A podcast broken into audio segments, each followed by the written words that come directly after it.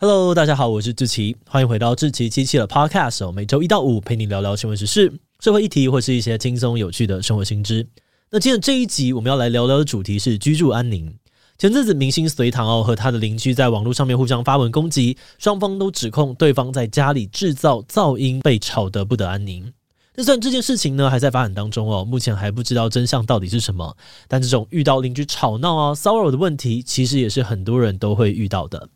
尤其哦是现在越来越多人都住在公寓大楼里面，如果遇到邻居很吵啊，或者抽烟的味道飘过来的情况，就很容易会发生冲突。所以俗话说，千金买屋，万金买邻。大家买屋呢，租房最怕的就是遇到恶邻居。这几年在新闻上面，你应该也看过一些案例，像是楼下的住户被楼上吵得受不了，就装了震楼神器撞天花板，对楼上的住户反击；又或是呢，加装强力电风扇把邻居的二手烟吹回去等等。不过这些方法虽然可以泄愤，但大多都没有办法解决问题的本身，还可能一不小心就触法。诶，难道被恶邻居干扰就只能够默默承受吗？我们可以透过哪些手段来保障自己的权益呢？今天就让我们一起来聊聊居住安宁吧。不过在进入今天的节目之前，先让我们进一段工商服务时间。担心孩子没有足够对日常生活能力面对未来吗？芒狗狗是我们团队推出的生活教育绘本，内容包含了教小朋友怎么过马路、怎么预防在卖场走失等等的安全行为。另外，还有建立身体界限、认识挫折的情绪、接纳高敏感朋友等等的生活观念。另外，也还有深受家长好评、让小朋友非常喜欢的寻宝游戏本，在台湾熟悉的场景当中观察细节，练习孩子长时间的专注能力，培养自主阅读。好的内容才能够让孩子深刻的学习，累积日常生活所需要的素养。十三本全套组有现省两千元的超划算优惠，如果再输入资讯栏当中的专属折扣码 Podcast 七七，还能够再打九折。现在就赶快点击资讯栏的链接，到芒狗狗官网去看看吧。好的，那今天的工商服务时间就到这边，我们就开始进入节目的正题吧。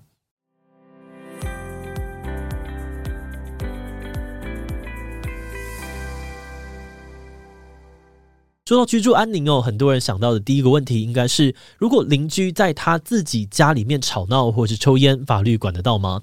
关于这个问题的答案是，只要他的行为有影响到别人的话，是有可能会违法的。不过这里我们可以再具体一点，把邻居打扰别人常见的行为大致区分成抽烟跟噪音两个部分来看。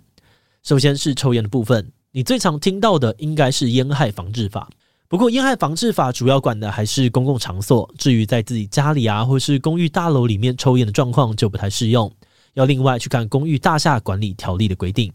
那第一种呢，是在公寓的公共空间哦，像是在社区的大厅啊、中庭、楼梯间或是电梯里面抽烟。针对这种情况哦，社区的住户可以一起开会制定规约，禁止大家在公共的区域抽烟。假如有人不遵守，也可以通报给县市政府，开罚三千到一万五千元台币的罚款。而第二种情况呢，是住户在自己的家里面抽烟，像是在阳台啊或者厕所，然后烟味通过窗户、通风管道来到你家。那这个状况就比较麻烦哦，因为抽烟的地方其实是对方的私人领域，一般的规约可能没有办法把它列入禁烟的场所。不过，如果对方的行为已经严重的影响到了你的居住品质，那就还是会违反民法的规定，你可以依法禁止对方继续排放二手烟，并且请求赔偿。而至于吵闹的部分呢，也跟前面类似哦。我们比较常听到的噪音管制法，主要是针对工厂啊、营业场所这种公共空间的噪音。而至于公寓住户产生的噪音呢，还是要由公寓大厦管理条例跟民法来处理。而另外制造噪音啊，或者是在深夜喧哗，也有可能会违反社会秩序维护法，最高会被罚六千元台币。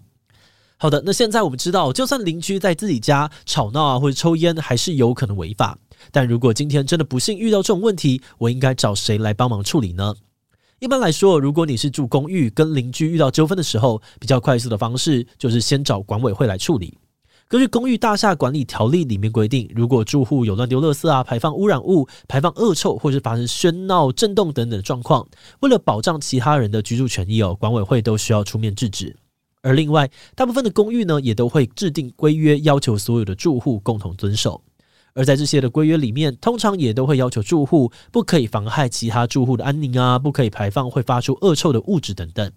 所以遇到纠纷的时候，你可以请管委会去要求对方遵守规约。那如果对方在三个月内没有改善的话，住户也可以召开会议，请求法院强制迁离这个住户。而且这个做法其实不是只有买房的人可以用，就算你今天只是租房也没有关系。遇到问题的时候，你同样可以请房东协助跟管委会反映，或者是假如抽烟啊吵闹的那个邻居刚好跟你是同一个房东，而且租约里面也有禁止抽烟或者喧哗的规定，那你也可以请房东依照租约的内容要求对方遵守。嗯，但当然了，找管委会啊，或者是请房东帮忙，虽然都是不错的解法，但有的时候还是不免会遇到一些问题。首先，管委会的角色其实只是住户选出来的，帮忙管理公寓的负责人而已。他们不像是警察或是法院，可以进行调查或者是开发。所以，当遇到住户有纠纷的时候呢，管委会通常只能够劝说，或把双方找来进行协调。但如果有一方不愿意配合，那因为管委会本身没有公权力哦，他们其实也没有办法强制要求住户改善。第二，一般公寓大厦的管理委员会呢，都是没有固定薪水的职位，有些委员不见得会愿意管那么的多，可能顶多帮你出面讲一下哦，但要他为了帮你而去得罪别人，有的人可能就不太乐意了。所以，如果找管委会帮忙没有用，其实还有另外一个办法是向县市政府通报。接到通报之后呢，县市政府会向违规的住户通知，请他限期改善。假如对方收到通知之后还是无动于衷，那可能会被罚三千到一万五的罚锾，并且呢会连续处罚到他改善为止。不过，如果对方今天超有钱哦，罚锾对他来说不痛不痒，怎么样都罚不怕，那该怎么办呢？这个时候，很多人想到的解决方法呢，应该就是报警处理了。但是，报警处理真的有用吗？诶，其实这边我们要先厘清的是，这些情况并不见得都是归警察管。譬如说，如果对方是在公共区域抽烟的话呢，负责处理的单位应该是卫生局，而不是警察。那像是在家抽烟的部分，刚刚也提到是属于管委会本身负责的范围，警察那边其实也没有一个明确的法律让他们来处理这种情况。所以，就算你报警，警察来了，通常也只能够口头的规劝，很难有进一步的作为。而另外，噪音的部分也是类似的情况。如果是工厂啊、营业场所发出的噪音，那其实是要找环保局来处理，而不是警察。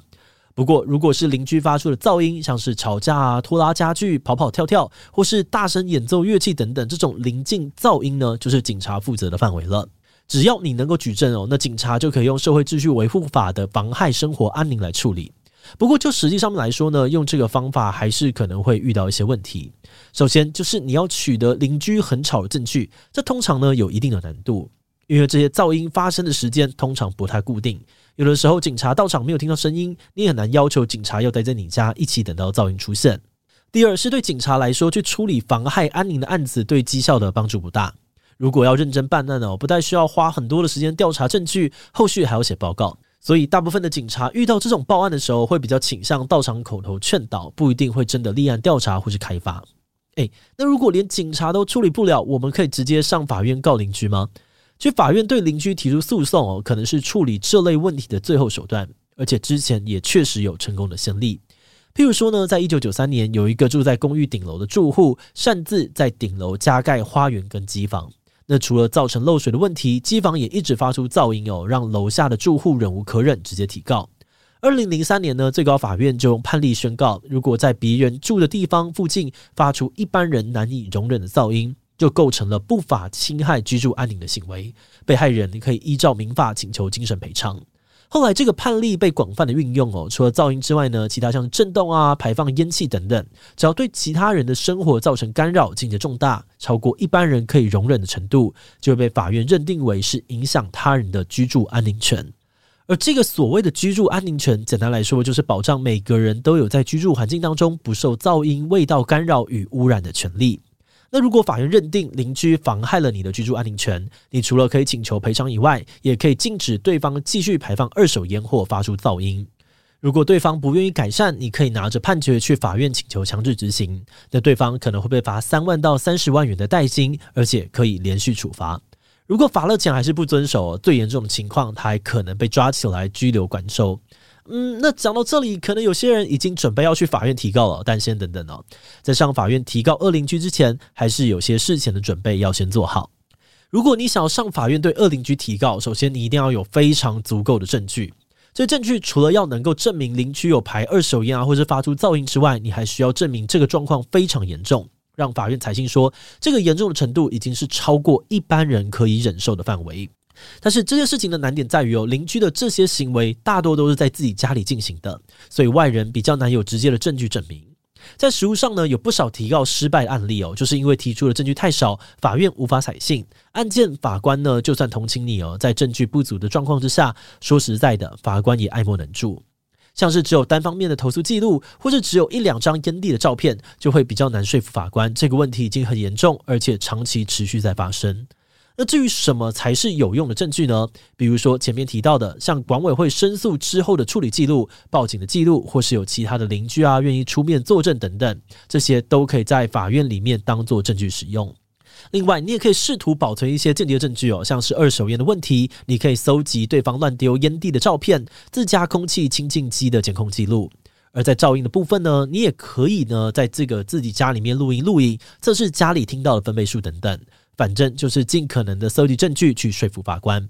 啊。不过就算是这样子呢，法院实际会怎么判决，还是要看个案了。也还是有不少提出证据但提高失败的案例。因此，有不少人呢就质疑说，居家安宁的问题这么难解，是不是因为现行的法律规定有问题？有些人认为，现在妨害居家安宁的相关规定里面呢，还有很多可以改进的地方，像是《社会秩序维护法》里面规定的妨害公众安宁，或是法院的超越一般人忍受范围，都是蛮模糊的规定。因此，如果有一套比较明确的判断标准，民众可能呢就会比较知道，哎，怎样的行为才不会影响到别人。而另外一方面，如果你今天是被影响的人，想要提告的话，也能够知道证据要搜集到怎样的程度，才有可能成案。再加上目前在居住安宁的议题上面，权责划分算是蛮分散的，像是包含了环保局啊、市政府、警察、管委会，都有各自要负责，也都有各自无法介入的部分。有些人就认为，民众遇到问题的时候，常常不知道要找谁处理，而这些负责的机关也可能因为怕麻烦，会互相的推卸责任，导致民众的困扰迟迟无法获得解决。节目的最后，也想要来聊聊我们制作这集的想法。我们团队有不少人，多少也都有遇过这种恶邻居的经验。聊到这个议题的时候呢，真的是非常的有感。毕竟大家平常上班啊、上课这么累，回到家就是想要好好的放松休息。那如果邻居那边又是噪音又是烟味的，长期下来哦，不只对我们的健康堪忧，心理精神的层面也都会受到一定程度的影响。再加上要去跟邻居沟通处理这些问题，又会付出很多的心力哦，而且还不一定能够解决，真的非常的辛苦。不过，另外一方面，我们也在思考说，这问题之所以那么的难解决，会不会呢？是因为它处在一个个人权利跟公权力之间的模糊地带呢？毕竟，在一般人的认知里面，我在自己家里面要做什么样的事情，应该都有一定程度的自由。大家也不希望政府介入我们的私领域太多。但是，城市里面的居住空间就是比较密集哦，大家的一举一动都很容易影响到隔壁邻居，每个人的忍受程度也都不同。这个时候，个人自由的限度就很难有个明确的标准，大家沟通起来也很容易有认知上面的落差，导致冲突越来越严重。那因为法律在这部分很难介入哦，所以有很多的人呢就会想一些比较旁门左道的解法，想要教训邻居。那虽然这种心态我们也是蛮能够理解的，但要是不小心触法，问题不但没被解决，还可能害自己被反咬一口。所以这集的最后呢，我们还是建议哦，如果哪天你真的不幸跟邻居发生纠纷，可以话呢，还是先试着沟通看看。不行的话，就走法律途径，让第三方介入处理吧。好的，那么我们今天关于居住安宁的介绍就先到这边。如果你喜欢我们的内容，可以按下最终的订阅。另外，我们在 EP 一百三十八也聊过一个简居族的议题。你可以想象哦，有的人会待在自己的房间里面超过十年，几乎完全不出门吗？而且这个趋势在日本跟世界各地都越来越严重。像是东京江户川区呢，平均每七十六个人就一个人是简居族。简居族到底是什么？为什么会有越来越多人简居的现象呢？如果你对这个议题感兴趣哦，很欢迎你收听 EP 一百三十八，我们会把链接放在资讯栏。如果是对于这期内容，对我们的 Podcast 节目或是我个人有任何的疑问跟回馈，也都非常的欢迎你在 Apple Podcast 上面留下五星留言哦。那今天的节目就这样告一段落，我们就下集再见喽，拜拜。